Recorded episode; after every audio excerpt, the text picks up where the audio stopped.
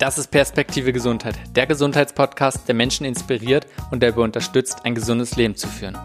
Mein Name ist Simon Schubert, studierter Gesundheitsmanager und Gesundheitscoach. Täglich unterstütze ich Menschen, sich auf die wesentlichen Dinge zu fokussieren sowie einen gesunden Lebensstil auch wirklich umzusetzen. Hier setze ich mich mit Experten, Andersdenkenden und Praktikern zusammen, um ihre Ideen und Ansätze zu beleuchten, aus ihren Fehlern zu lernen, neue Perspektiven zu erkunden, zu verstehen, wie wir etwas verändern können. Diese Folge ist mit Dr. Karin Benzer-Gonser. Als Zahnärztin hat sie sich dem holistischen Heilansatz verschrieben. Dieser beinhaltet die Heilung auf allen drei Ebenen von Körper, Geist und Seele. Bei ihrem therapeutischen Ansatz begleitet und inspiriert sie den Einzelnen auf seinem individuellen Weg der Selbstheilung.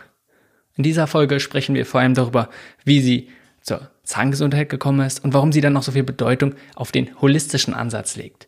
Dann ja, gucken wir uns ein paar Bestandteile an davon aus, was Zahngesundheit überhaupt ausmacht. Also zum Beispiel, ob Kaffee ja gut oder was Schlechtes ist, was so häufige Fehler und Mythen sind, aber auch nur zum Beispiel eine Anleitung, was man für seine Zähne und eine gute Zahngesundheit tun kann. Weiterhin reden wir über Karins Werdegang. Und das fand ich nochmal sehr interessant, einfach nochmal zu schauen, auf welche Probleme überhaupt ein Arzt treffen kann und das aus dieser Perspektive nochmal zu betrachten. Denn sie hat sich in einem System wiedergefunden, wo sie immer wieder mit Problemen konfrontiert wurde, für die sie keine Antworten so leicht gefunden hat, beziehungsweise äh, wo sie nicht oder wo sie Einschränkungen erlebt hat, wo sie Sachen halt nicht unbedingt genauso machen wollte, wie sie sich vorgestellt hat und wo es nach ihrer Erfahrung vielleicht auch besser funktioniert hätte. Darum hat sie den Weg in die Selbstständigkeit gewagt und einfach gesagt, sie löst sich von diesem System. Und einfach nochmal einen Einblick zu bekommen, was sie gemacht hat, was ihre Gedanken dabei waren und vielleicht auch so ein bisschen, wie sie es gemacht hat, ist, denke ich, für viele interessant und auch vor allem für Leute, die irgendwie im Gesundheitsbereich tätig sind. Also, lass uns einfach ins Gespräch reinstarten. Ah, vielen Dank, dass du dir überhaupt die Zeit nimmst. Ja, gerne. Und mit uns, oder mit mir deine Erfahrung zu teilen. Mhm, sehr, sehr gerne.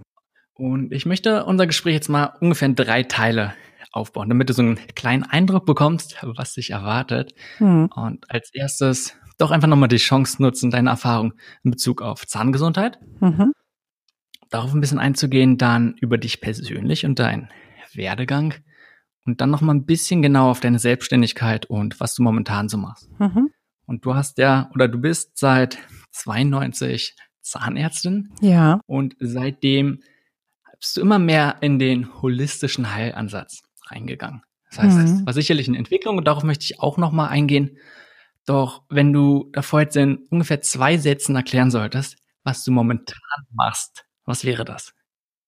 Ähm, momentan begleite ich Menschen auf ihrem Weg in die Selbst, ähm, in die Selbstverantwortung, was ihre Gesundheit betrifft. Ähm, natürlich geht es hauptsächlich über die Zahngesundheit, ähm, aber es die Zahngesundheit kann man nicht alleine stehen lassen. Also das, was ich letztlich studiert habe, Zahnmedizin ist ein kleiner Bereich der der Medizin an sich und insofern sehe ich das heute auch ähm, nicht mehr getrennt, sondern als Einheit. Also ich ähm, ja, ich begleite Menschen darin, Selbstverantwortung für ihre Gesundheit zu übernehmen. Warum Selbstverantwortung? Mm, weil nur wer, also wer Wissen hat kann auch handeln. Und das ist, also ist ganz kurz zusammengefasst eigentlich meine Lebenserfahrung. Wenn ich eine Sprache verstehen möchte, dann muss ich erstmal die Buchstaben lernen und zusammensetzen lernen, damit daraus ein Sinn sich ergibt. Und genau dasselbe ist auch bei der Zahn, ähm, oder sagen wir mal, also die Leute haben ja Probleme mit ihren Zähnen, die zu mir kommen und die haben Krankheiten oder Symptome und diese Symptome zu lesen oder zu verstehen, wie eine Sprache, das ist die Basis, um selbstverantwortlich letztendlich Entscheidungen zu treffen. Entscheidungen für die eigene Gesundheit. Und das ist was anderes, als zum Zahnarzt zu gehen und zu sagen, mach mich doch mal gesund oder fülle mir mein Loch oder mach meinen Zahn gesund. Natürlich kann es auf diesem Weg äh, nötig sein, den Zahnarzt zu nutzen als Dienstleister auf jeden Fall. Also ich sage nicht, dass man nie wieder einen Zahnarzt braucht, aber meine Perspektive ist die, dass jeder Mensch eben die Entscheidungen bewusst treffen soll. Und dazu ist es wichtig, dass er weiß, warum hat er das Symptom und was gehört dazu, dass dieses Symptom ganzheitlich heilt oder weggeht. Ja, und ähm, ja, dazu braucht es einfach ein Wissen und dieses Wissen vermittle ich. Also neben Selbstverantwortung ist ja dann ein ganz großer Punkt, was du dann anscheinend, so hört sich's an zumindest, die Selbstwirksamkeit der einzelnen Personen auch nochmal stärkst. Dass es nicht nur darum geht, oh, fühlt sich jemand verantwortlich, sondern dass er auch überhaupt in der Lage ist, also die Kompetenzen entwickelt und zweitens auch daran glaubt, dass er selbst etwas tun kann und dass es nicht nur ist, oh, ich muss zum Arzt gehen, weil selber kann ich nicht was dafür tun. Also ich ich bin der Meinung, dass jeder kompetent ist dazu, weil ähm, wir sind die Meister unseres eigenen Lebens. Also wer soll denn besser Entscheidungen treffen können als man selber, wenn es um einen selber geht? Also wir kennen doch unseren Körper am allerbesten. Wir haben es nur verlernt. Also wir sind so, sage ich mal, erzogen oder man kann auch sagen programmiert worden, dass es immer nur einen Experten äh, geben kann, der etwas auf seinem Gebiet besser weiß als wir selber. Das heißt, in unserer Erziehung ist der Arzt, der Zahnarzt derjenige, der sich auskennt mit Zahngesundheit oder Gesundheit. Und wir haben es verlernt, daran zu glauben, dass wir eigentlich unser allerbester Arzt selber sind. Und deshalb haben wir auf diesem Weg dieser, also dieser, dieser Erziehung, dieser gesellschaftlichen Erziehung, sage ich mal, äh, wirklich ähm, verlernt, an uns selbst zu glauben. Und das ist ein ganz wichtiger und entscheidender Punkt bei meiner Arbeit, dass ich jedem wieder das Selbstbewusstsein, also wirklich sich äh, also dass der einzelne Mensch wirklich das Bewusstsein wieder erlangt, dass er selbst der beste Lehrer, der beste Arzt, ähm, der beste Entscheider für sich selber ist. Also stimme ich dir total zu. Ist auch was, das erinnert mich sehr daran, was auch Rüdiger Dahlke erzählt.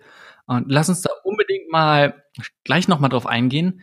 Doch zuvor, gesagt, würde ich gerne nochmal ein bisschen zu dir auch sagen, äh, beziehungsweise darauf eingehen. Und wenn jetzt von dem, was du machst und von dem, was du gerade schon gesagt hast, einfach hast du eine Vision? Hast du irgendeine Veränderung, die du gerne in der Welt sehen würdest, beziehungsweise im Verhalten der Menschen? Ja, genau. Also ich habe eine riesige Vision und das ist auch der Grund, weshalb ich das mache, was ich tue. Ähm, und zwar habe ich die Vision, dass wirklich jeder Mensch selber wieder entscheiden kann, was für ihn richtig ist. Und es bezieht sich eben nicht nur auf die Gesundheit, es bezieht sich auf das Leben schlechthin und man kann es auf ganz viele Bereiche des eigenen Lebens anwenden. Es geht wirklich darum, dass, dass wir wieder spüren, wer wir wirklich sind. Und wir sind großartige Wesen mit großartigen Funktionen in unseren Körpern. Ja, also das sind ähm, riesige Geschenke äh, der Natur an uns selber. Nur wir sehen den Körper eben nur als irgendeine Hülle, aber nicht als das, was er wirklich ist. Aber auch nicht nur der Körper, sondern alles, was dazugehört. Also wir sind ja nicht nur Körper, wir sind ja auch ja, Geist und Seele. Und wenn wir verstehen, wie, wie genial das ganze System aufgebaut ist, ähm, dann, ja, dann kommen wir wieder zu der, ja, dazu zurück zu verstehen, wie großartig wir eigentlich sind und was wir können. Und ähm, das bedeutet nicht, dass wir jetzt, ähm, dass das Ego jetzt riesig groß wird und wir sagen, oh, wir sind ja so toll und ne, und, sondern es geht wirklich darum, diesen Wert zu schätzen, den wir hier mitbekommen haben, eben auf in dieses Leben. Hm? Und ähm, das ist die Vision, dass wir nicht mehr denken, dass andere für uns Dinge erledigen müssen oder die besser können. Natürlich wird es auch Menschen geben, deren ähm, Fähigkeiten wir nutzen können, aber dann setzen wir sie bewusst ein. Wir sagen, ich gehe jetzt zu dem oder zu dem, weil ich weiß, auf dem Gebiet kann er meine Fähigkeiten noch unterstützen. Ja. Ähm, da möchte ich gerne selber hin und möchte gerne Menschen mit auf diesem Weg begeistern, auch dorthin zu kommen. Ist es deine Rolle, die du in der Hinsicht siehst? Also wenn du sagst, das ist deine Vision, äh, was ist dann deine persönliche Mission, deine Rolle, damit vielleicht diese Vision ein Stück Realität wird? Also ich sage immer, ich bin sowas wie ein Vorangeher oder ein Begleiter, Wegbegleiter, ähm, weil wir ja alle auf unseren, auf unserem individuellen Weg sind. Ne? Also ich bin auch nicht der Meinung, dass es, ähm, also jeder von uns ist auf seinem Weg, aber niemand ist besser als ein anderer, sondern der eine ist vielleicht ein bisschen weiter auf seinem Weg, aber auf einem anderen, in einem anderen Bereich ist vielleicht der Nachbar weiter, ja. Also es gibt ähm, nur Menschen, die eben als Vorbild vorangehen können und daran können sich andere orientieren. Und ich sehe mich eben in genau dieser Rolle. Also nicht als jemand, der sagt, das hat so und so zu sein und du musst genau das so und so machen, wie ich dir das sage, sondern ähm, ich sage, ich, ich sehe es so und so, ich tue es, ich setze es um und das ist eben auch etwas ganz Entscheidendes. Da kommen wir vielleicht später nochmal dazu, dass ich der Meinung bin, wenn jemand, ähm, also man muss es leben, was man äh, weitergibt. Also ähm, dass man nicht nur theoretisches Wissen weitergibt, sondern gelebtes Wissen. Und dazu gehört eben auch dieses, diese Vorbildfunktion. Ich kann nur dann über etwas wirklich reden, wenn ich es selber erlebt und gespürt habe. Also mh, mm. ja, ich verstehe, was du meinst. Es ist definitiv ähm, sehr wichtig, dass man nicht irgendwie nur hohle Theorie probiert irgendwie zu vermitteln. Ja. Auf der anderen Seite ähm, sehe ich zum Beispiel so das typische Bild eines Coaches, wo man sagt, man muss nicht jede Erfahrung selber gemacht haben und man muss es auch gar nicht selbst leben. Man muss nicht alles können und erfahren haben, um andere Leute eventuell zu unterstützen, sondern es ist dann erst Hilfe zur Selbsthilfe und man gibt mhm. Menschen vielleicht bestimmte Werkzeuge einfach in die Hand, damit die sich aus ihrer eigenen Erfahrung, aus ihrer eigenen Situation dort äh, weiter bewegen können. Und nicht, dass das eine besser als das andere, sondern ich denke einfach, dass es auch nochmal ein ganz anderer Ansatz ist. Und darum finde ich es interessant, dass du es so siehst. Hm. Ja, also natürlich muss ich jetzt nicht, um etwas über Gesundheit zu sagen oder über Zahngesundheit zu sagen, an jedem einzelnen Zahn alle Symptome selbst entwickelt haben. Also das ist sicherlich das, was du damit sagen willst, oder? Aber ich muss natürlich schon selber vielleicht mal auch erlebt haben, wie es sich anfühlt, wenn ein Zahn wehtut oder, also ich denke, man muss sich schon reinversetzen können und man muss vor allem auch selber erlebt haben, dass das, was man dann selbstverantwortlich ähm, verändert, um eine Besserung zu erzielen, dass das funktioniert. Also das ist das, was ich meine. Also ich kann ähm, ja viel authentischer über Dinge berichten, ähm, wenn ich es selber am eigenen Körper gefühlt habe. Also das ist meine Meinung. Ja, definitiv kann das sehr hilfreich sein, denke ich auch. Auf der anderen Seite kann ich, ich probiere immer nur oder mehrere Perspektiven zu sehen, weil gleichzeitig kann es dann auch sein, wenn man nun mal so viele Erfahrungen gemacht hat, zum Beispiel gerade mit Schmerzen, kann es sehr leicht passieren, dass man selbst immer von den eigenen Erfahrungen ausgeht und jemand anderes kann es komplett anders erleben. Hm. Ich nehme mal so das gutes Beispiel eine Geburt, ein Kind bekommen, wo man jede Frau völlig berechtigt sagt, dass ein Mann sehr viel weniger dazu sagen kann, weil er sich sehr viel schwieriger reinversetzen kann. Und eine Frau, die dann erst ein Kind bekommen hat, selbst mhm. äh, in vielen Hinsicht einfach, ich sag mal, in der besseren Position ist vielleicht auch nochmal Ratschläge zu geben. Auf der anderen Seite, für die eine Frau kann eine Geburt so erlebt genau. werden, für die anderen kann sie komplett anders erlebt werden. Und darum ist nicht das eine besser als, als das andere, sondern das eine hat was Gutes, das andere auch. Und muss man aber, muss man einfach nur schauen. Lass uns mal ein bisschen den Schwenker machen zur Zahngesundheit. Und darauf würde ich gar nicht zu sehr eingehen, aber trotzdem möchte ich einfach die Chance nutzen, äh, da mal vielleicht so ein paar Nuggets rauszunehmen, so das Wesentliche. Und als erstes, warum hast du dich auf Zahngesundheit ursprünglich spezialisiert? Warum ich mich auf Zahngesundheit, äh, du meinst, warum ich das studiert habe? Ja. Hm, jetzt muss ich mich echt outen. Eigentlich wollte ich es gar nicht studieren. ähm, wie das Leben manchmal so spielt. Ja, ich wollte eigentlich Chirurgin werden. Also ganz ursprünglich wollte ich eigentlich Kunst studieren, aber dann sagte mein Vater, ach, mach doch was Vernünftiges, Kind, ja. Kunst kannst du als Hobby machen. Und dann habe ich gedacht, nee, ich, ich, ich habe so eine richtige Leidenschaft für die Chirurgie und habe auch in Krankenhäusern Praktika gemacht und fand das alles ganz großartig. Und mein Vater hat dann, der selber Zahnarzt ist, hat dann gesagt, ach Kind, als Chirurgin stehst du, sech, hast, du 60 Stunden Schicht, äh, Stundenschichten im Krankenhaus, willst du das wirklich? Mach doch Zahnmedizin, da kannst du auch Chirurgie machen und kannst auch noch deine künstlerische Ader einpflegen. Und ähm, ja, irgendwie haben seine Argumente dann überwogen und ich habe dann eigentlich aus Vernunftsgründen Zahnmedizin studiert. Wie sich manche Sachen so ergeben. Ja, genau.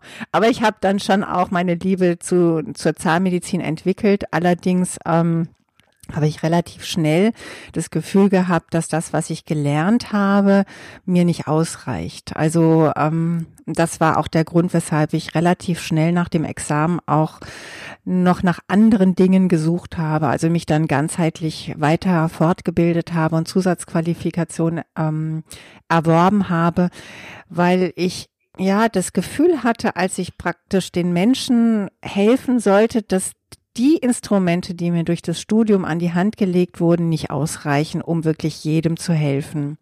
Und bin dann eben auf die Suche gegangen und die hat mich, ja, bis heute begleitet mich diese Suche, ähm, weil, also meine Erfahrung ist einfach heute, dass die Menschen so individuell sind, dass es eben für jeden Menschen nur individuelle Lösungsansätze geben kann.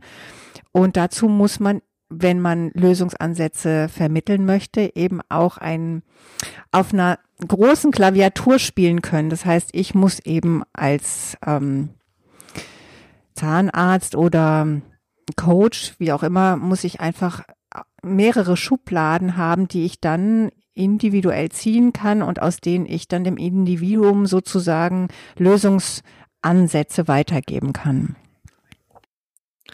Wenn du es ein bisschen greifbarer machen kannst, im Sinne von, wovon ihr redest, dass du sagst, dass die typische Schulmedizin dir in verschiedenen Situationen äh, vielleicht nicht die Antworten gegeben hast, die du dir gewünscht hättest.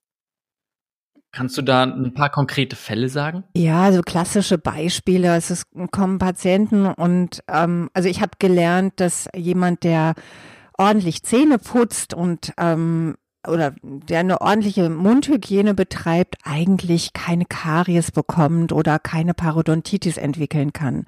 Ja, und dann ähm, lernt man eben, wenn es dann so, wenn es dann doch so ist, lernt man Behandlungskonzepte, also gibt's vielfältige, aber oft kam mir schon irgendwie ähm, kam es vor, dass eben der Patient, der besonders gut Zähne putzte, eben doch Karies bekam. Und ich konnte mir das nicht erklären. Also Patienten, die zweimal im Jahr zur Prophylaxe kamen, professionelle Zahnreinigung bekamen, selber extrem äh, ambitioniert geputzt haben, trotzdem immer wieder Karies bekamen.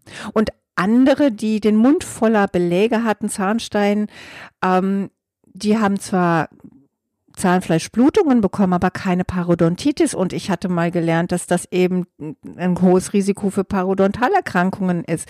Und Kannst du ganz kurz erklären, was das ist? Also Parodontitis ist einfach der Zahnfleischrückgang mit einer, also ein entzündlich bedingter Zahnfleischrückgang, der aber auch den Rückgang des gesamten Zahnhalteapparates inklusive Knochen beinhaltet. Das heißt, Patienten, die eine Parodontitis haben, haben unbehandelt laut Schulmedizin ähm, eben auch das Risiko, die Zähne zu verlieren.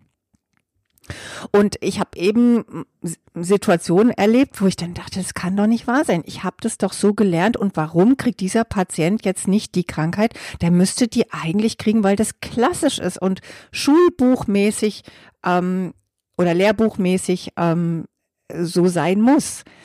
Und da fing in meinem Kopf schon an, praktisch, dass ich gedacht habe, es muss doch noch mehr geben als das, was wir erklären können laut Schulmedizin.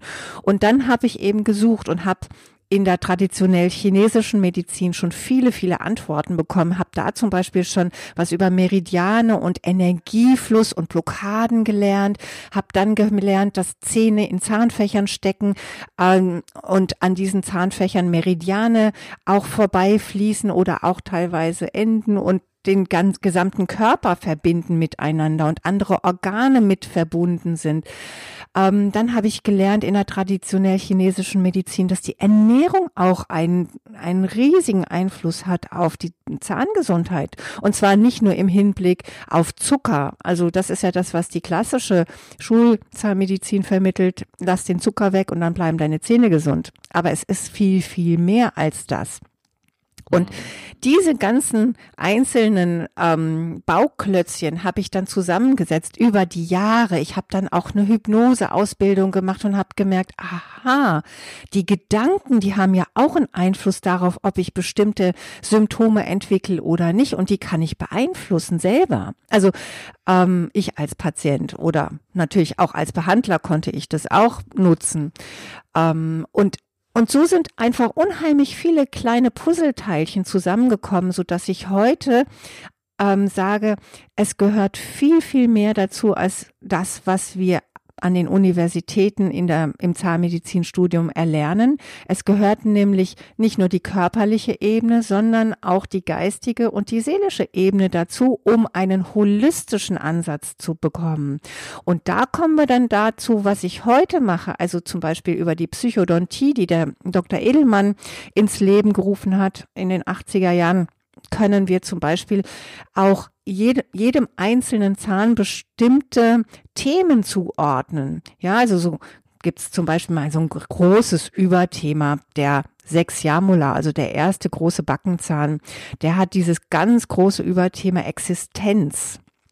Ja, also wenn jemand an einem Sechsjahrmolar ein Problem kriegt, muss man immer auch über das Thema Existenzangst zum Beispiel auch nachdenken. Und das kann sein eine finanzielle Existenzangst, eine Existenzangst in Beziehungen, aber natürlich auch zum Beispiel ähm, eine Existenzangst, äh, wenn es im Beruf, also wenn es um berufliche Themen geht. Also ähm, das ist jetzt ein ganz kleiner Aspekt, den wir rausziehen können, aber dann muss man eben gucken, auf welchem Meridian steht dieser Zahn und welche Themen ähm, stehen für diesen Meridian und dann kann man ganz, ganz viele Informationen zusammentragen und findet Hinweise auf vielleicht hm, ja, Blockaden, Altthemen, Familienthemen, die hinter ja, Symptomen, die sich immer wieder zeigen, stecken können. Und so hat man dann noch noch mehr Möglichkeiten, mehr Tools, um sozusagen eine Karies am Zahn 1,6 zu therapieren. Ja, von den Sachen, was du gerade erzählst, wenn jemand jetzt kommt, wie du beim Anfang meintest, der vielleicht nicht so viel Selbstverantwortung hat und mhm. sehr äh, im Bereich der normalen Schulmedizin aufgewachsen ist, für den ist es, ich sag mal gelinde gesagt, was komplett Neues. Und der wird sich erstmal, oh, was hat das mit Zahngesundheit, was hat das überhaupt mit Gesundheit zu tun? Mhm. Wenn jemand zu dir jetzt so kommen würde und sagt, äh, Karin, wa was erzählst du mir hier? Wie würdest du darauf reagieren? Wie würdest du ihm probieren, leicht und verständlich zu erklären, warum ein psychischer oder vielleicht auch ein seelischer Aspekt ähm, Einfluss auf die Zahngesundheit oder überhaupt auf die Gesundheit von derjenigen Person hat? Naja, also ich brauche gar nicht mal so sehr in diese alternative oder ganzheitliche Medizin gehen, um, um das zu erklären. Also es gibt ja schon bereits in der Schulmedizin ähm, psychosomatische Erkrankungen. Also die sind ja schon in der Schulmedizin sozusagen, haben die eine Existenzberechtigung inzwischen, ja. Also es gibt ähm, es gibt einfach Wechselwirkungen zwischen der Psyche oder der Seele, den Emotionen und dem Körper. Also wir wissen auch, dass Stress zum Beispiel eine enorme Auswirkung darauf hat, ob wir krank werden oder nicht. Und ähm, das ganz einfach, weil Stress zum Beispiel unseren Parasymp äh, unseren ähm, sympathischen oder Sympathikomodus aktiviert, also unseren ähm, das ist der Zustand unseres vegetativen Nervensystems, in dem wir ähm, auf Höchstleistung gebracht werden durch bestimmte Hormone, die in unserem Körper ausgeschüttet werden.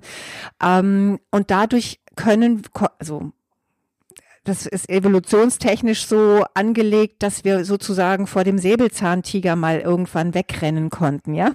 Ähm, und aber die gesamte ähm, äh, Reaktion unseres Körpers ist noch genauso wie damals, als es den Säbelzahntiger noch gab, ja. Und in dieser, in dieser Stresssituation werden Dinge ausgeschalten von, oder ausgeschaltet von unserem Körper, die zu viel Energie verbrauchen. Zum Beispiel die Verdauung, ähm, die wird ausgeschaltet ähm, und auch die Regenerationsfähigkeiten oder Regenerationsprogramme unseres Körpers. Das heißt, während wir im Stressmodus sind, kann unser Körper nicht reparieren und regenerieren. Das heißt, wir sind viel anfälliger für Erkrankungen.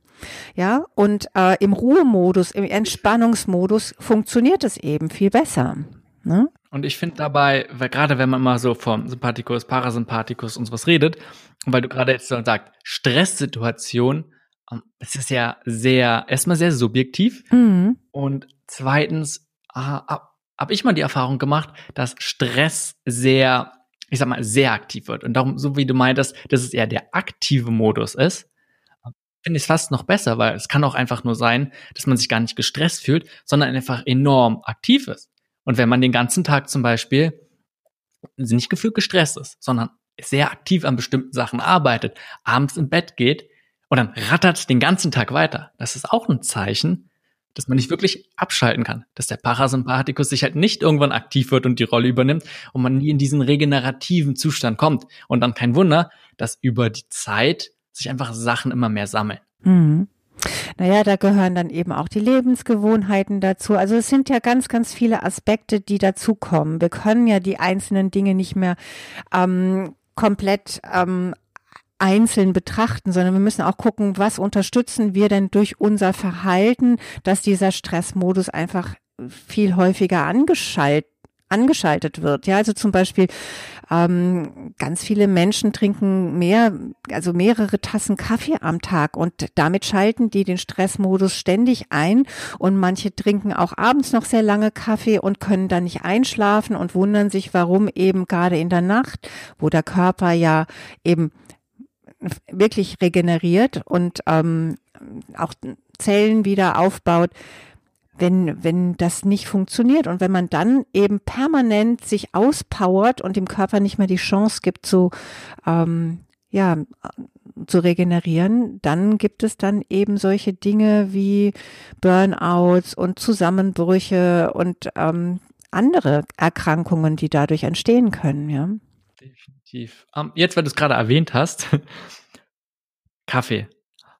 Eher gut oder eher schlecht für die Zähne? Ach du, also ähm, Kaffee ist etwas, man, ich denke immer, man muss immer das rechte Maß ähm, nutzen. Also es gibt viele Verfechter, die sagen, Kaffee ist total schlecht und ähm, es gibt aber auch wiederum welche, die sagen, na ja, Kaffee in Maßen kann auch sehr gut sein, kann die Gallenfl ähm, den Gallenfluss auch aktivieren, so wie das die Italiener zum Beispiel ja auch ja wie so eine Lebenskultur auch praktizieren, kann das durchaus auch sinnvoll sein. Nach dem Essen mal zur Verdauung ähm, eine, eine gut geröstete Bohne ähm, genießen kann durchaus einen Vorteil haben. Das Problem in unserer modernen Gesellschaft ist, dass wir viele Dinge machen, ohne darüber nachzudenken und es dann übertreiben. Also wenn wir zu viel Kaffee konsumieren und ich kenne eine ganze Menge Leute, die in sehr verantwortungsvollen Jobs sind, die von morgens bis abends nur Kaffee trinken. Da steht in den ähm, in, in den Gemeinschaftsräumen von Großraumbüros stehen immer Kaffeeautomaten und man geht hin, ohne nachzudenken ist das jetzt Genuss oder ist es einfach nur, weil das Gerät da steht, dass ich jetzt auf den Knopf drücke und mir wieder einen Kaffee mache? Und das finde ich, darüber muss man sich bewusst werden, über sein eigenes Verhalten. Und wenn man es übertreibt, Kaffee übersäuert halt auch den Körper und das ist eine ganz wichtige Säule für die Allgemeingesundheit, aber auch für die Zahngesundheit, dass der Säurebasenhaushalt ausgeglichen ist und in Harmonie ist. Und da sage ich immer, ich kann also ich sage nicht gerne, das ist schlecht oder oder, oder falsch oder richtig, sondern man muss für sich selber rausfinden, was ist für mich individuell gut, was kann ich vertragen und da eben anfangen, sich zu beobachten. Also zu gucken, kann ich noch einschlafen abends? Habe ich Sodbrennen? Bin ich irgendwie besonders nervös? Habe ich irgendwelche Zuckungen? Augenzuckungen haben viele Menschen, die einfach in diesem permanenten Stressmodus sind. Ähm, und dann sollte man selbstverantwortlich einfach sagen, okay, ich lasse jetzt den Kaffee mal weg und ich gucke, was passiert dann. Oder ich reduziere den Kaffeekonsum oder was auch immer. Also da gibt es unglaublich viele Möglichkeiten. Also ist Kaffee tendenziell eher als Genussmittel einzustufen und eher nichts Förderliches. Ja, man sollte es nicht als ähm, Nahrungsmittel sozusagen konsumieren, dass man von morgens bis abends Kaffee statt Wasser trinkt zum Beispiel. Genau, schöner Wasserersatz. Ja, genau. Aber äh, ich, ich mag dieses, weißt du, dieses Dogmatische. Es gibt halt auch bei sag ich mal, in dieser Gesundheitsszene, sage ich mal, ganz viele äh, unterschiedliche Theorien und Ansätze. Aber was ich eben vermisse, ist sowas Verbindendes. Es gibt immer, der eine sagt, das ist richtig, der andere sagt, das ist richtig und dann schimpfen sie untereinander, übereinander und das finde ich eben, ist auch nicht holistisch. Ähm, ich finde, die Menschen, und das ist eben meine Vision, was ich am Anfang sagte, ich finde es gut, wenn jeder sozusagen ähm, sich selber wieder beobachtet, sich selber reflektiert und selbstverantwortlich Entscheidungen trifft. Ja. Mhm. Und ähm, das ist das, wo ich einfach ähm, die Menschen hin begleiten möchte. Was sind die drei größten Fehler oder Mythen in Bezug auf Zahngesundheit? Ja, also ich würde sagen, der größte Mythos ist, dass das Weglassen von weißem Zucker Karies verhindert. Das ist ja das, was schlechthin oder landläufig jeder denkt, ach, ich lasse mal den weißen Zucker im Kaffee zum Beispiel weg oder im Tee und dann bekomme ich keine Karies mehr. Ähm, es ist viel, viel umfangreicher als das. Ähm, der zweite Mythos ist, wenn ich nur regelmäßig Zähne putze, dann bekomme ich auch weder Karies noch Parodontitis. Und ähm, der letzte Mythos aus meiner persönlichen Erfahrung ist, dass ähm, ja, wenn ich meine Zähne reparieren lasse, ähm, dann ist das Symptom geheilt. ja. Also wenn ich jetzt die Krone bekomme, dann be habe ich nie wieder ein Problem da. Das ist ja jetzt repariert und deshalb ist das Symptom, das ja sich gezeigt hat an dem Zahn, für immer weg. Der Arzt macht mich schon wieder ganz. Genau. genau. Hm. Was wäre denn, wenn du in drei Sätzen oder in drei Punkten eine Anleitung für eine gute Zahngesundheit beziehungsweise gute, ich sag mal, Zahnroutine äh, geben könntest? Also Punkt eins, die Ernährung. Und eben habe ich ja schon gesagt, ähm, dass ich ein Verfechter der, des ausgeglichenen Säurebasenhaushaltes bin. Also deshalb ist für mich wichtig, dass man eine basenüberschüssige Ernährung praktiziert und nicht das, was wir momentan in der modernen Welt machen, nämlich eher eine übersäuernde Form der Ernährungsweise. Ähm, das ist Punkt eins. Punkt zwei ist, dass wir uns über das chemiefreie Leben Gedanken machen. Das ist ein, eine ganz wichtige Säule meines persönlichen Ansatzes und chemiefreies Leben ähm, bezeichne ich ähm, als der das äh, Zurückerinnern an natürliche Ressourcen, die wir in der Welt haben und in der Umwelt und zum Teil total kostenlos haben. Wir gehen heute in die Drogerie ähm, und kaufen uns lauter synthetische Substanzen, um unseren Haushalt zu reinigen und uns, um unseren Körper zu reinigen und Hy Körperhygiene zu betreiben. Und dabei belasten wir unseren Körper mit Substanzen, mit denen er sehr häufig gar nichts anfangen kann und die ihn zusätzlich überfordern und dadurch die Regeneration wieder behindert wird. Also das ist Punkt zwei. Und Punkt drei ist ähm, ja die energetische Harmonie auf Körper, Geist und Seelenebene. Das sind die drei Punkte, die ja für mich inzwischen sehr, sehr wichtig sind.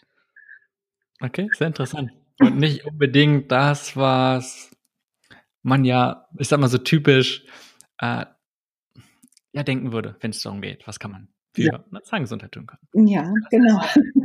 nochmal wieder ein bisschen zurückschwenken zu dem Thema, was wir da vorhatten. Mhm.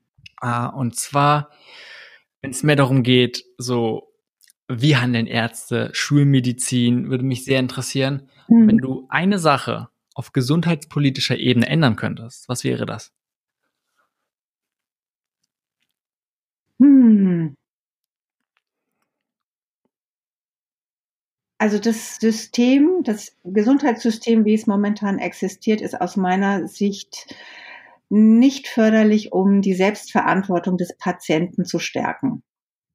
Also das müsste man irgendwie verändern in die Richtung, dass eigenverantwortliches Halten, Veränderung oder das ja Veränderungswillen der Patienten in irgendeiner Form honoriert wird und nicht dieses, ähm, diese Verknüpfung im Kopf von Patienten da ist.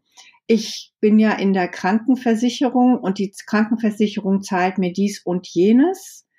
Ähm, und dadurch wird praktisch ein Verhalten mehr oder weniger äh, vorgegeben. Also dieses System verhindert, dass der Patient Eigenverantwortung übernimmt, weil das ja nicht belohnt wird. Also man müsste irgendwas entwickeln, ich weiß selber nicht wie, aber ich glaube, wenn zum Beispiel ein Patient, der sagt, okay, ich verändere jetzt meine Ernährung, das kostet mich mehr Geld, ähm, und das wird aber am Ende natürlich auch ähm, Veränderung zeigen. Das müsste irgendwie belohnt werden, ja, dass der einen Anreiz hat, auch was selber zu verändern. Mhm. Ja, auf jeden Fall ich, ist ein extrem wichtiger Punkt und genauso extrem schwierig. Ähm, ich denke, es gibt schon mal wieder Ansätze da in der Hinsicht. Letztendlich, glaube die meisten Krankenkassen, äh, auch die meisten gesetzlichen haben irgendwelche, ich sag mal, Prämienprogramme. Das heißt, wenn man irgendwelche Präventionsmaßnahmen, die die vorgeben, nach deren mhm. Maßstab und genau, deren Definition, ist ein Anfang, mhm. aber so ist es, ähm, dass man dann schon vielleicht einen finanziellen Ausgleich bekommt. Ansonsten, äh, was ich sehe, in welche Richtung es vielleicht gehen könnte bei dem, was du beschreibst, weil die Idee und oft ist ja der Wille gut, ist genauso dann, man gibt bestimmte Sachen vor, man muss sich zum Beispiel gesund ernähren mhm. und dann bekommt man eine gute mh, hm, Gesundheitsleistungen und bekommt dann später dann vielleicht, gerade wenn Sachen noch teurer werden, äh, irgendwelche Behandlungen. Aber sobald man dann halt nicht mehr dagegen oder da das nicht mehr vielleicht sich gesund ernährt, kann es ganz schnell sein, dass die Leistung gestrichen wäre. Mhm. Wäre ziemlich genau das umgesetzt, was du gesagt hast, aber absolut natürlich nicht in der Art und Weise, wie du es gedacht mhm. hast und wolltest. Und ich glaube, da ist schnell eine Gefahr. Und das in einem, ja, das zu regeln, ist, glaube ich, sehr, sehr schwer. Darum bin ich da auch gespannt, ja, wie und ob es irgendwann mal umgesetzt wird. Mhm. Wobei ich natürlich auch erlebe, also das ist das, was ich jetzt auch sehe und erkenne und natürlich an meinem eigenen Verhalten auch und mein, mein Verhalten hat sich ja auch durch die Jahre äh, immer wieder angepasst. Also das, was ich gelernt habe, das habe ich dann auch in mein eigenes Leben implementiert und ich kann nur sagen, dass die Arztbesuche sich sehr stark reduziert haben in den letzten Jahren, beziehungsweise ich gar nicht mehr beim Arzt war oder hingehen musste. Und das erlebe ich eben auch bei Menschen, die ich begleite, dass die eben gar nicht mehr zum Arzt gehen müssen, weil sie gar nichts mehr entwickeln, was ein Arzt für sie erledigen müsste an Therapie. Ja, also ähm, dann braucht man irgendwann vielleicht dieses ganze Gesundheitssystem, so wie es jetzt existiert, in der Form gar nicht mehr. Ja, also ähm, das nur mal als Vision, sagen wir mal, ja. Schöne Vision. Also letztendlich, und das hast du vorhin auch schon so ein bisschen angeklungen, äh, dass eigentlich ja dann die Aufgabe des Arztes ist, sich selbst überflüssig zu machen. Mhm, genau. Aber nicht sich selbst überflüssig zu machen, sondern sich in der Art und Weise, wie man sich bisher definiert hat, überflüssig zu machen. Man wird sicherlich nie überflüssig, weil man einfach unheimlich viele Erfahrungen sammeln durfte in diesem Bereich, ja, und diese Erfahrungen wieder dann neu ähm, transformieren kann und einfließen lassen kann in den neuen Ansatz. Also ich, ich denke, also das, das gab es ja immer und ich weiß, kann mich noch gut erinnern, in den 80er Jahren gab es die erste Gesundheitsreform und ich habe gerade angefangen zu studieren und ich weiß noch, wie so viele Ärzte und Zahnärzte sagen, um Gottes Willen, wenn, wenn der Blüm das durchsetzt, dann haben, verdienen wir nichts mehr, dann können wir unsere Praxen zumachen. Ähm, und dann gab es auch damals schon Leute, die gesagt haben, sehr intelligente Leute, die, die gesagt haben, hey, macht doch nicht so einen Wind und regt euch nicht auf, es verändert sich nur was, aber das heißt doch nicht, dass wir überflüssig werden. Wir müssen dann einfach schauen, was wir Neues daraus wachsen lassen können. Und, und genau so sehe ich das einfach. Es ist, es wird immer mit diesen angstvollen Szenarien gearbeitet und, und es werden Ängste aufgebaut, auch auf Seiten der Ärzte natürlich, dann dieses Ärzte machen sich überflüssig, ja, und dann entsteht natürlich eine Existenzangst, Angst berechtigterweise auch. Ne? Also diese Menschen haben ja auch Familien zu ernähren und haben ja auch einen wirtschaftlichen Druck, wenn die eine Praxis eröffnet haben. Ja, also ähm, ich finde es immer furchtbar, wenn mit Ängsten gearbeitet wird. Ja, egal ob Ärzte mit Ängsten arbeiten, wenn sie sagen, um Gottes Willen, du hast jetzt die Diagnose, das ist ja ganz furchtbar. Oder, ne, oder wenn du das und das nicht machst, dann wirst du aber nicht gesund. Ähm, aber auch umgekehrt, ja. Also ich, ich finde, Ängste sind kein guter Berater. Ähm, sondern man muss einfach immer gucken, wo liegt eine Lösung. Ähm, und es gibt keine generellen Lösungen, sondern es gibt einfach echt nur individuelle Lösungen. Und da muss jeder selbst für sich lernen, herauszufinden, was ist meine individuelle Lösung und wen nutze ich dann ganz bewusst auf meinem Weg, diese Lösung ähm, in mein Leben zu, zu äh, ziehen. Ja. Wenn wir uns nochmal auf Ärzte fokussieren, wenn du, du kennst die Problematik, du hast sie ja selber erlebt. Man studiert und landet ganz schnell in einem gewissen System. Du hast gerade schon gesagt, eventuell muss man einen Kredit aufnehmen, um eine eigene Praxis zu eröffnen. Und selbst wenn nicht, wenn man finanziell vielleicht frei ist, ist man trotzdem in den Rahmenbedingungen, die das System gibt. Und man hat viele Vorschriften, die man beachten muss. Und wenn es anderen Ärzten oder anderen Leuten im Gesundheitsbereich so geht, sie merken, sie stoßen an die Grenzen, was sie machen können, äh, und sie würden gerne weitergehen. Was hast du für Ratschläge, wie sie vielleicht aus ihrer Situation rauskommen können oder wie sie so ein bisschen aus dem System ausbrechen können, wie du es ja eigentlich auch gemacht hast? Naja, also ich bin auch, ich habe äh, sozusagen stufenweise ähm, mich ausgeklingt. Ähm, ich habe zuerst gemerkt, dass ich zu viele Auflagen habe, also dass ich eingeschränkt bin in meiner Handlungsfreiheit. Und ich habe studiert in Berlin an einer damals sehr jungen Universität, also die Berliner, ähm, also in Berlin, damals noch Westberlin, hatten wir zwei Kliniken für Zahnmedizin, eine Nord- und eine Südklinik. Und ich hatte das Glück, in die Nordklinik gelost zu werden, wo es die ganz jungen Professoren gab. Und wir hatten wirklich fortschrittliche, fortschrittliches Gedankengut, ähm, was uns da auch weitervermittelt wurde. Und ähm, wir sind sehr freiheitsdenkend erzogen worden an dieser Klinik. Ähm, und biologisches Denken wurde uns beigebracht. Und, und ich war so stolz, als ich dort mein Examen gemacht habe, weil ich echt wusste, ich habe echt was Gutes gelernt. Ähm, aber ich habe auch gelernt, ähm, individuell zu denken und auch den Patienten in den Fokus zu ziehen und zu gucken, was kann ich bei dem wie individuell anwenden. Und dann habe ich schnell gemerkt, in der Praxis ist das nicht mehr so einfach, das umzusetzen, weil man gewisse Vorgaben hat und weil es dann heißt, du musst aber die Position mit der Position abrechnen, sonst kriegst du gar kein Geld, wenn du das nicht miteinander kombinierst. Und wenn ich dann, äh, weißt, ich habe das gelernt an der Uni, einfach mein, mein Verstand einzusetzen, wenn ich gesagt habe, das macht doch gar keinen Sinn. Ja, warum soll ich das denn machen? Ist doch bescheuert. Ja, nur damit es, ja, damit ich irgendwelchen Vorgaben entspreche. Und das hat mich inner, hat innerlich in mir schon den Rebell sehr früh ähm, ähm, aktiviert und das hat mich genervt total. Und natürlich wird man dann irgendwann, äh, ja, wenn man dann mehrfach das Geld abgezogen bekommen hat, also es sind ja auch Kontrollsysteme eingebaut und so und was weiß ich, dann wird verglichen, was äh, setzt der Nachbar um, der Nachbarzahnarzt, der macht aber die Position weniger als du. Also wenn du das da mehr gemacht hast, wenn du mehr beraten hast als der Nachbar, das, da kann ja was mit dir nicht stimmen, dann wird einem das abgezogen und solche Dinge passieren halt da auch.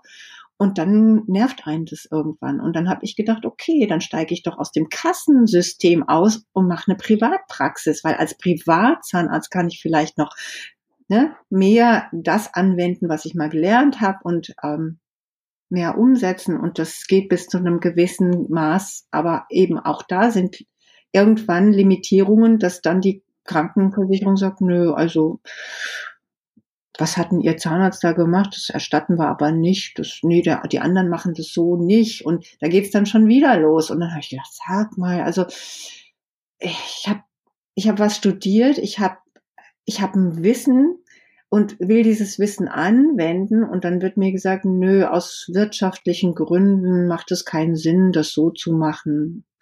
Und da habe ich dann irgendwann gesagt, so, und jetzt höre ich komplett auf. Ich suche einen anderen Weg.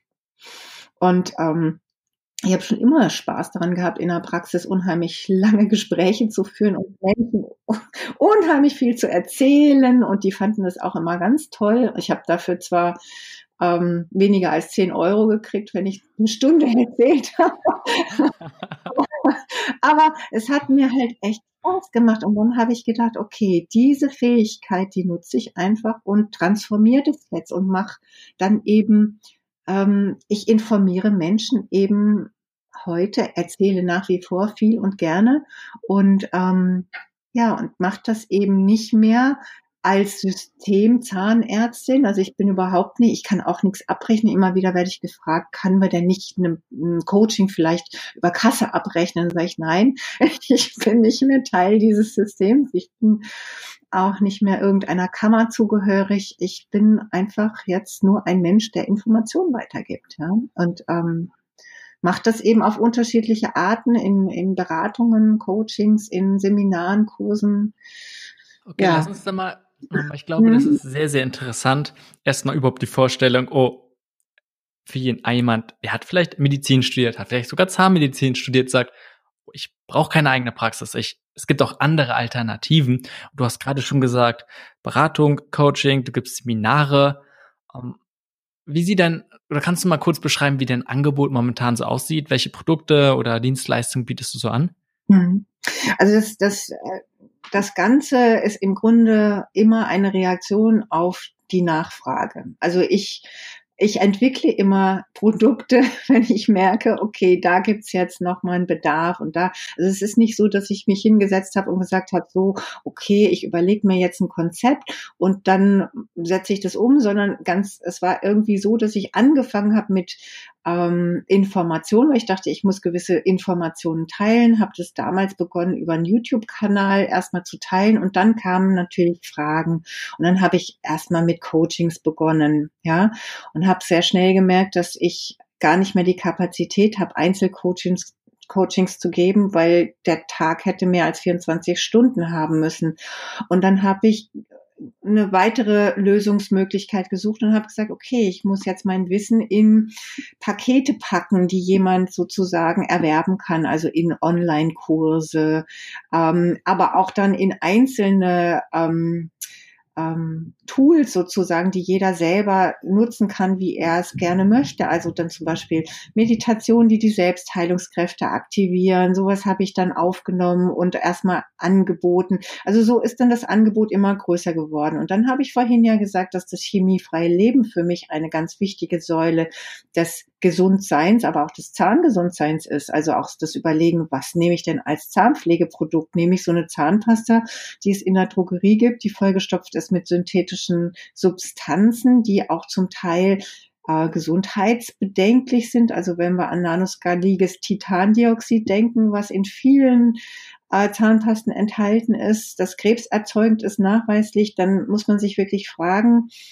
macht denn dann so eine Zahnpasta Sinn? Und auf genau, und diese Gedanken, die haben dann dazu geführt, dass ich eben in diesem chemiefrei Leben Online-Kurs zum Beispiel zeige, was kann was kann jeder selber sich mischen? Welche natürlichen Substanzen kann er nutzen, um zum Beispiel Zahnpflege zu betreiben, aber auch Körperpflege? Was können wir ersetzen als Haushaltsreiniger, um uns nicht ständig immer wieder in Kontakt mit diesen sehr belastenden Substanzen zu bringen? Ähm, und daraus ist dann praktisch wiederum ein Kurs entstanden, den man sich downloaden kann, den man anschauen kann. Also es ist ein Videokurs. Ähm, und dann ging es halt weiter, dass die Leute gesagt haben, ja, ich möchte mir aber mein Zahnpulver nicht immer selber mischen. Möchtest du denn nicht mal was machen, was man kaufen kann? Und dann ist eine Manufaktur auf mich aufmerksam geworden und mit denen produziere ich inzwischen eben Zahnpflegeprodukte. Die Firma heißt Lebenskraft pur. Ähm, und, und so entwickelt sich immer mehr. Also der Bedarf zeigt sich und darauf reagiere ich im Grunde. Und ähm, dann haben die Menschen gesagt, Mensch, ich möchte nicht nur dich auf dem, im Videokurs sehen, ich möchte dich auch mal in einem Live-Seminar erleben, ich möchte dir Fragen stellen können. Ähm, und entsprechend sind dann Seminare entstanden. Und so wächst eben das Angebot immer mehr. Also das, was so, sozusagen erfragt wird, darauf reagiere ich dann. Und das, was ich leisten kann, das setze ich dann um.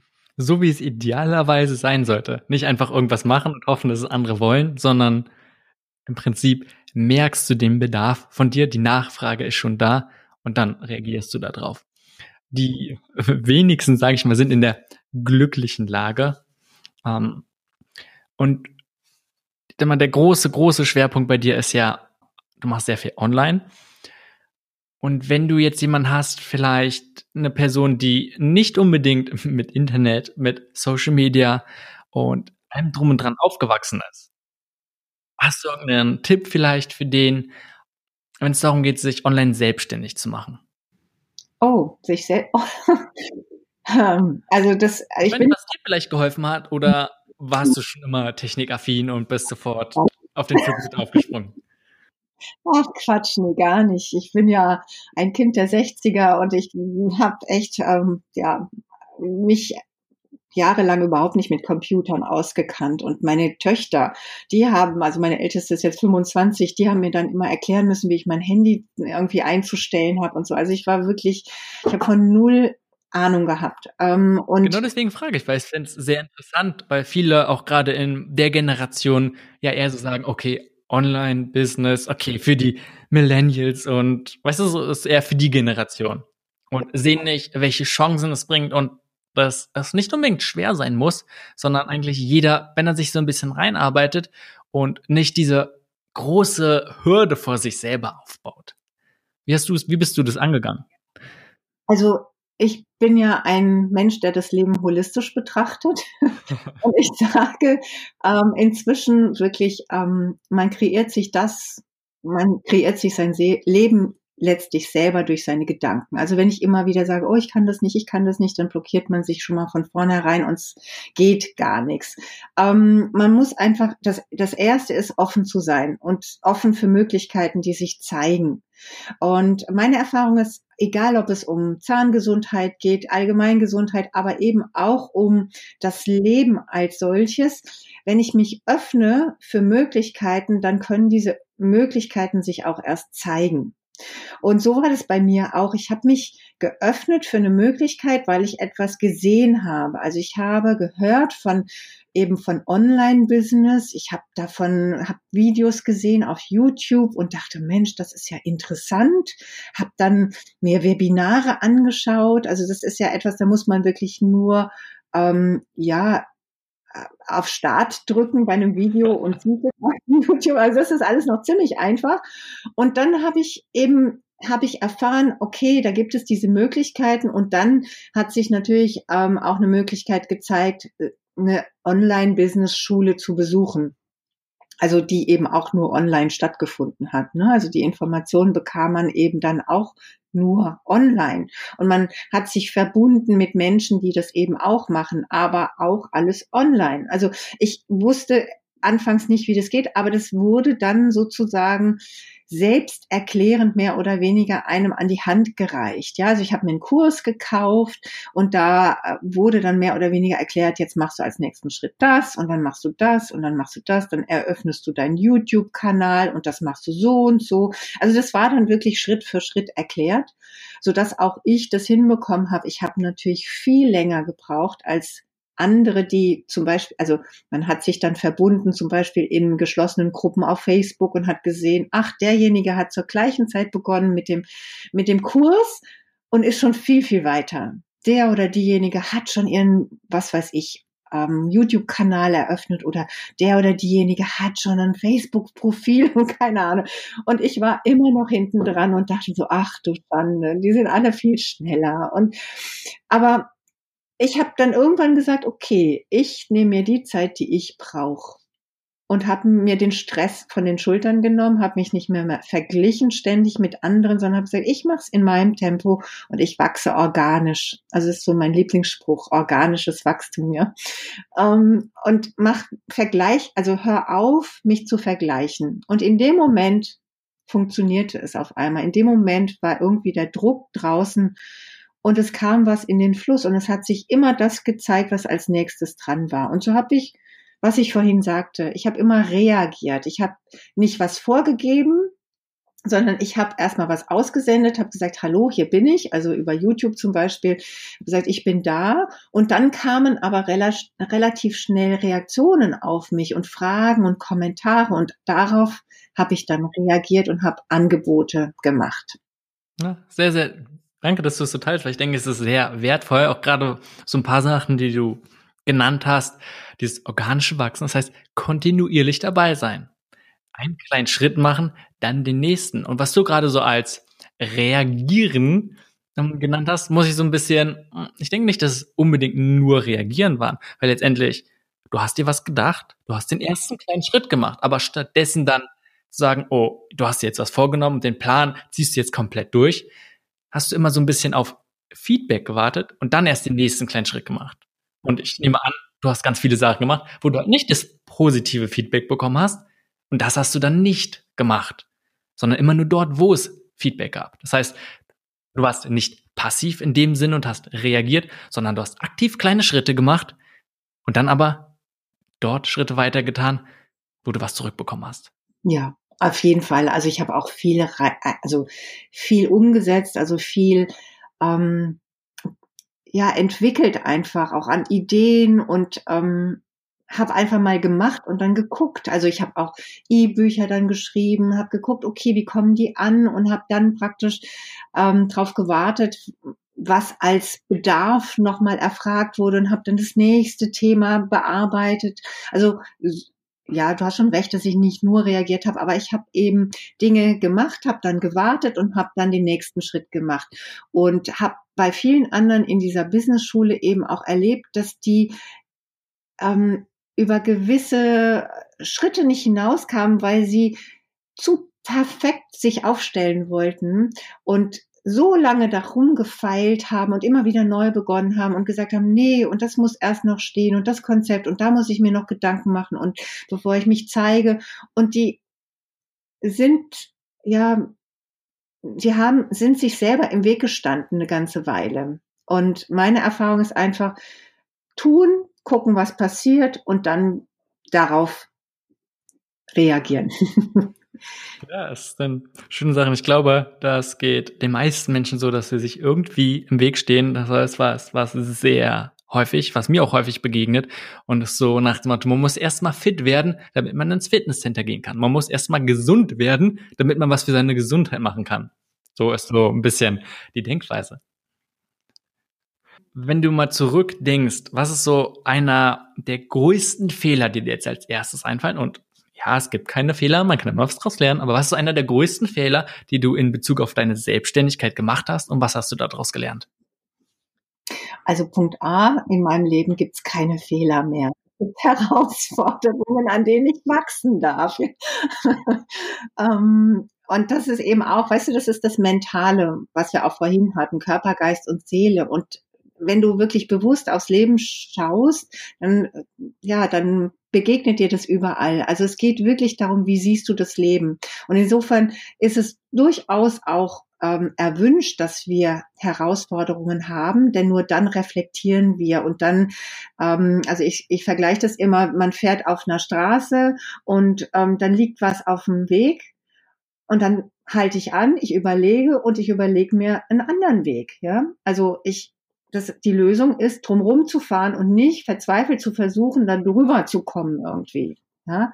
Und deshalb sind eben diese Herausforderungen sehr wichtig, weil wenn die nicht kämen, dann würde man niemals neue Wege einschlagen. Und das ist genau das, was bei mir ja war. Also durch diese Herausforderungen in meinem Beruf, in dem Berufsleben, wie ich es ursprünglich ausgeübt habe, habe ich erst einen neuen Weg gesucht. Ja, insofern der größte Fehler. Es gibt keinen größten Fehler. Also okay, was waren dann die größten oder eine Sache so der größten Learnings? Weil ich denke, du hast ja nicht von Anfang an alles perfekt gemacht. Und was du gerade schon gesagt hast vom Mindset, äh, das denke ich sehr, sehr gut. Sich nicht vergleichen mit anderen, sehr, sehr wichtig. Ganz kleine Schritte machen und dann immer kontinuierlich gucken. Ein kleinen Schritt nach dem anderen. Gab es irgendwie noch andere Sachen, die du vielleicht schwieriger erst mit Herausforderung lernen musstest, durftest? Hm. Das ist echt eine, ist echt schwierig für mich gerade zu beantworten, weil ähm, ja, weil alles, was nicht funktioniert hat, das habe ich dann äh, weil was äh, man könnte vielleicht sagen, gut, am Anfang der größte Fehler in Anführungszeichen war, dass ich am Anfang in dieser ähm, Business-Schule mich verglichen habe.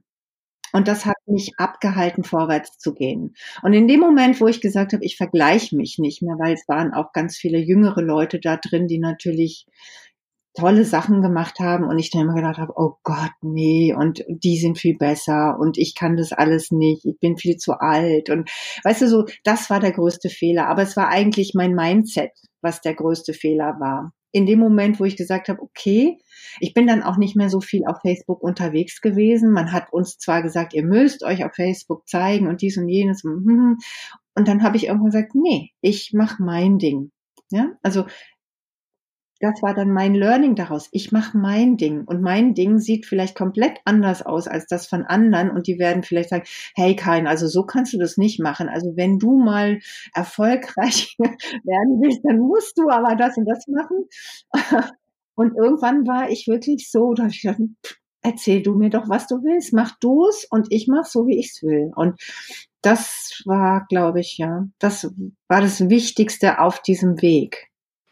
Und dann mhm. gehen viele Sachen sicherlich auch viel, viel leichter und dann geht sich dieser Weg auch deutlich leichter. Mhm. ja. Ähm, letzte Frage. Wenn deiner Erfahrung nach, was sind so Sachen, die am besten funktionieren, um andere Menschen dabei zu unterstützen, ein gesundes und bewusstes Leben zu führen? Also das erste ist immer zu erzählen, was man selber zum Beispiel erlebt hat mit den Dingen, die man weitergeben möchte. Ja, also meine Erfahrung ist, also ich habe zum Beispiel meine Ernährung auch komplett verändert. Ähm, ich hatte auch eine Krankheit, aber ich thematisiere diese Krankheit nicht, weil ich will ähm, nicht reduziert werden auf die, die diese Krankheit hatte und ähm, sondern ich ich hatte auch meine gesundheitlichen Herausforderungen in meinem Leben und habe dann eben zum Beispiel als ersten Schritt meine Ernährung komplett geändert. Ich habe ähm, tierische, also tierische Produkte weggelassen, habe mich basenüberschüssig ernährt, habe ähm, entgiftet, habe also ganz viele Dinge gemacht, von denen ich heute eben auch sage, das ist eine Basis für ein gesundes Leben. Darmgesundheit ähm, auf Vordermann gebracht und ähm, habe erleben dürfen, wie sich ähm, meine Gesundheit wirklich ähm, potenziert hat. Also ich habe auf einmal ich habe auf einmal gemerkt, wie gut sich gesund sein anfühlt. Ja, also ich habe dann auf einmal bewusst wahrgenommen, dass all die Jahre, in denen ich vorher dachte, ich bin doch, ich bin doch gesund, ich mache Sport, ich ernähre mich doch gesund und ich habe mich jetzt nicht wirklich in Anführungszeichen total ungesund ernährt, ähm, aber doch sehr viel anders, als ich mich heute ernähre. Und jetzt ähm, weiß ich einfach, wie sich das anfühlen kann, wenn man voller Energie ist, wenn man Kraft hat, wenn man ähm, ja mit Leichtigkeit durch den Alltag geht und davon zu erzählen, motiviert schon mal die Menschen. Also mit positivem Beispiel vorangehen und möglichst aus eigener Erfahrung. Genau, und dann ist etwas, was eigentlich aus meiner Erfahrung immer funktioniert, ist zu sagen, probier doch mal für vier Wochen es aus. Setz mal das oder das oder das. Einmal für vier Wochen um, nur 30 Tage. Und dann schaust du, was passiert. Und das ist am überzeugendsten in der Regel, weil die Menschen nach 30 Tagen in der Regel die ersten Veränderungen, also am eigenen Leib erfahren. Also zwei Wochen mal eine Fastenkur machen ist schon ganz gut, aber äh, um wirklich eine Veränderung zu spüren, sind vier Wochen so eine magische ähm, Schallmauer einfach. Also die meisten, die vier Wochen etwas durchgezogen haben, egal ob sie jetzt zum Beispiel eine andere, andere Zahnpflege betrieben haben, also eine natürlichere Variante von Zahnpflege, kommen dann und sagen, Mensch, Karin, das ist der Wahnsinn. Also ich habe noch nie dieses oder jenes Gefühl gehabt, mein Zahnfleisch ist seitdem anders, es blutet nicht mehr, meine Zähne ziehen nicht mehr, ähm, ähm, es tut nicht mehr weh beim Zubeißen. Oder ich bin viel fitter, ich kann besser schlafen, mein Kiefergelenk knackt nicht mehr, ähm, was auch immer, ja. Und das ist so viel Motivation, dass die Leute dann auch bereit sind für die nächsten Schritte, die dann anstehen. Also es ist ja immer ein Weg, das, was ich vorhin ja gesagt habe. Es ist nicht so, wie wir das vielleicht auch gesellschaftlich gelernt haben. Ich habe ein Symptom, eine Krankheit, ich gehe zum Arzt, der macht es weg oder ich gehe in die Apotheke, hol mir was und dann ist es weg innerhalb von einem Tag. Ich will es bloß nicht mehr spüren und wenn ich es nicht mehr spüre, dann ist es ja, dann ist es geheilt. Und das ist ja, ist ja ein Trugschluss. Also das Thema ist weggeschoben und kommt irgendwann wieder und es kommt immer wieder so lange, bis man wirklich mal sich die Zeit nimmt, sich damit zu beschäftigen. Und ähm, insofern sind wir immer in einem Prozess und der nächste Schritt zeigt sich immer im Prozess. Also wir werden nie überfordert.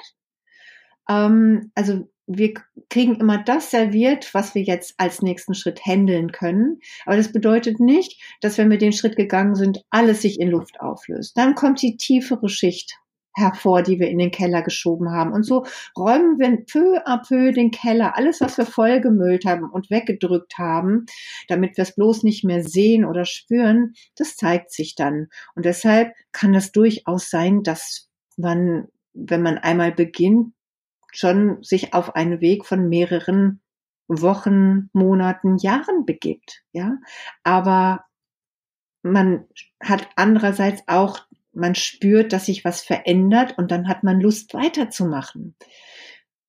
Und dann braucht man eigentlich niemanden mehr, der einen motiviert. Es ist Motivation genug. Man braucht dann jemanden, der einen begleitet und vielleicht von außen betrachtet äh, sieht, was als nächstes ansteht, weil manchmal ist man, wenn es um sich selbst geht, auch betriebsblind. Und dann braucht man nur jemanden, der es einem spiegelt, der sagt, hier, guck doch mal dahin. Und dann in der Regel also die, die Menschen, mit denen ich arbeite, die sind dann in der Regel so, dass sagen, ach Mensch, stimmt. Hätte ich ja selbst drauf kommen können. Aber danke, dass du mich dran erinnerst und ja, und ich gehe das, ich gehe das jetzt an und ich setze das um und, und so geht man dann eben Schritt vor Schritt weiter. Ja, gut gesagt. Und gerade auch, was du zum Schluss nochmal meintest, dass es oft wichtig ist, einfach nur bestimmte Sachen zu spiegeln. Und ich würde noch ergänzen, auch einfach mal den Rahmen oder den Raum zu geben überhaupt. Das, dieser Punkt alleine sind schon oft sehr, sehr wertvoll. Ich denke, es war ein guter Abschluss. Und ja, Karin, vielen Dank. Ja, also die ganzen Sachen, was du gerade gesagt hast, gerade deine Webseite, werde ich auch nochmal verlinken. Ist dann einfach in der Show Notes. Das heißt, jeder, der sich dafür interessiert, kann einfach mal den Link klicken in der Podcast-App. Dann kommt er da direkt drauf. Und ich möchte dir nochmal zum Schluss die Möglichkeit geben. Du hast jetzt einige Produkte erwähnt. Vielleicht durfte so ein, zwei, die du hier mal kurz einen Trailer für geben möchtest, einfach mal ganz kurz die vorstellen. Also, das habe ich ja jetzt auch mehrfach angesprochen. Ah, ich habe wirklich so einen Herzenskurs, der heißt Chemiefrei Leben. Und im ersten Moment verbindet man damit ja nicht die Zahngesundheit oder Gesundheit. Aber das ist aus meiner Perspektive neben der Ernährung die wichtigste Säule, wenn man beginnen will, etwas zu verändern. Also wenn es darum geht, selbstverantwortlich das Leben zu verändern ähm, dann kommt man um dieses chemiefreie oder natürlichere Leben nicht herum. Und dieser Kurs ist ein riesiger Kurs, der besteht aus drei Modulen. Das eine Modul ist chemiefreie Kosmetik, Chemie, das andere chemiefreier Haushalt und das dritte Modul ist die chemiefreie Hausapotheke. Und die liegt mir natürlich als Ärztin oder Zahnärztin besonders am Herzen und ist auch das größte Modul geworden. Und äh, in diesem Kurs gibt, gebe ich eben nicht nur Anleitungen, wie man jetzt zum Beispiel sich seine Kosmetik, und da geht es nicht nur um pflegende Kosmetik, es geht um Haar, Haarkosmetik, äh, Hautkosmetik, aber auch um dekorative Kosmetik für Frauen ist es ganz interessant, wenn Sie mal sehen, womit kann ich mich denn schminken, außer dem Zeug, was es in der Drogerie gibt. Ähm, aber andererseits eben auch, wie kann ich meinen Haushalt sauber halten? Denn wir, es gibt zahlreiche Studien, die auch belegen, dass eben gerade Putzpersonal, die eben auch ähm, das professionell betreiben, äh, sehr große Probleme mit der Lungengesundheit haben, weil über die Dämpfe, die man einatmet, das denken viele nicht, die denken immer, ach, ich fasse Putzmittel an und das schadet mir und deshalb ziehen die meisten Handschuhe an, aber auch über die Lunge und die Atemwege nehmen wir diese ganzen Giftstoffe auf. Und wenn, also da gebe ich eben in dem Kurs auch ganz zahlreiche an, also Möglichkeiten, sich seine Sachen selber herzustellen, in Videos, aber auch, ähm, ich gebe den, den Wissens, ähm, also die, die Information, warum das so ist, gebe ich auch dazu. Und dann eben in dieser Haus, ähm, Hausapo in dem Hausapothekenmodul, da habe ich auch ganz viele alte Hausmittelchen ausgegraben, Dinge, die meine Großmutter schon gemacht hat, die in Vergessenheit geraten sind in der modernen Welt, die aber so effektiv sind. Also Hydrotherapie, Wickel ist ein Riesenthema, gerade eben auch, wenn man Kinder hat sind so effektiv. Aber auch Tinkturen, Salben, all diese Sachen, aber auch Ernährung ist da drin, ätherische Öle, ach, ganz, ganz viele. Also es gibt eine breite Basis, äh, um das Leben natürlicher zu gestalten. Ja, also ähm, finde ich auch, wie gesagt, ich finde Chemie war gerade ein sehr wichtiges Thema. Ähm, einerseits, was du jetzt gerade äh, erzählt hast, aus dem Fokus von nach äh, von Gesundheit. Für mich auf der anderen Seite auch nochmal das Thema Nachhaltigkeit war auch noch sehr, sehr groß. Darum, ja, ich finde es ein wichtiges Thema, äh, weil es jeden betrifft und eigentlich für alle immer bedeutsamer werden wird, auch nochmal in naher Zukunft. Auf jeden Fall, denn wir sagen ja immer, ach, wir, wir können ja nicht gesund werden, weil unsere Umwelt so ähm, uns vergiftet. Ja, aber warum vergiftet die Umwelt uns? Die ist doch per se nicht böse, die Umwelt, sondern wir haben die Umwelt zu dem gemacht, was sie ist. Also auch da wieder dieser holistische Ansatz. Ich bin doch derjenige oder diejenige, die dazu beiträgt, dass die Umwelt heute so ist, wie sie ist. Und ich will gar nicht hören, dass immer die Leute sagen, ja, aber ich kann ja nichts verändern. Doch, jeder Einzelne kann was verändern. Und wenn alle Menschen auf der Welt beginnen, eben nicht mehr diese synthetischen Sachen zu kaufen und, und Müll zu produzieren, ja, was meint ihr, wie schnell auf einmal unsere Umwelt anders aussieht, ja? Aber weil jeder sagt, ja, ich kann ja nichts machen, ja? Das ist so, das, da zieht man sich aus der Verantwortung und sagt, ja, die Umwelt ist ja, wie sie ist. Und das soll mal die Politiker machen. Und mein Ansatz ist, nee, jeder Tropfen hüllt den Stein.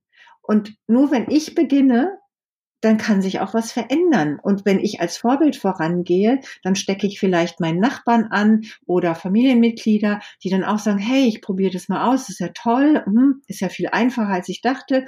Und dann kann wirklich eine Lawine ins Rollen kommen. Ja. Weil du gerade sagst, ich mag den Spruch, keine Schneeflocke in der Lawine fühlt sich verantwortlich. Ja, genau, ganz genau. Ja, genau so ist es. Aber auf der anderen Seite, letztendlich hat jeder direkten Einfluss auf seine unmittelbare Umgebung, sein Zimmer, die Wohnung oder das Haus. Da kann man sehr, sehr, sehr viel gestalten. Fast eigentlich alles. Und hat damit schon einen enormen Einfluss. Und wie viele Stunden am Tag verbringt man dort? Und gerade zum Beispiel auch das Schlafzimmer. Ja, sind schon mal so ein paar Punkte, wo man, oder zumindest anfangen. Genau, genau. Also Karin, vielen Dank Mhm, gerne. Vielen Dank, dass du deine Erfahrungen mit uns geteilt hast. Ich denke, da waren, ja, ich glaube, wir sind durch viele verschiedene Themen sind wir durchgegangen, aber trotzdem war es, glaube ich, immer wieder eine ähnliche Ebene. Und darum ja. fand ich es auf jeden Fall sehr lehrreich, waren viele verschiedene Sachen. Und fand ich sehr, sehr gut. Und vor allem auch nochmal zum Schluss, dass du deine eigene Erfahrung so reingebracht hast, wie so dein Werdegang war und in Bezug auf hm, deine Selbstständigkeit. So deinen Weg in der Hinsicht gegangen bist. Also, vielen Dank. Also vielen Dank, dass du mir hier die Plattform geboten hast. Hat mir sehr viel Spaß gemacht.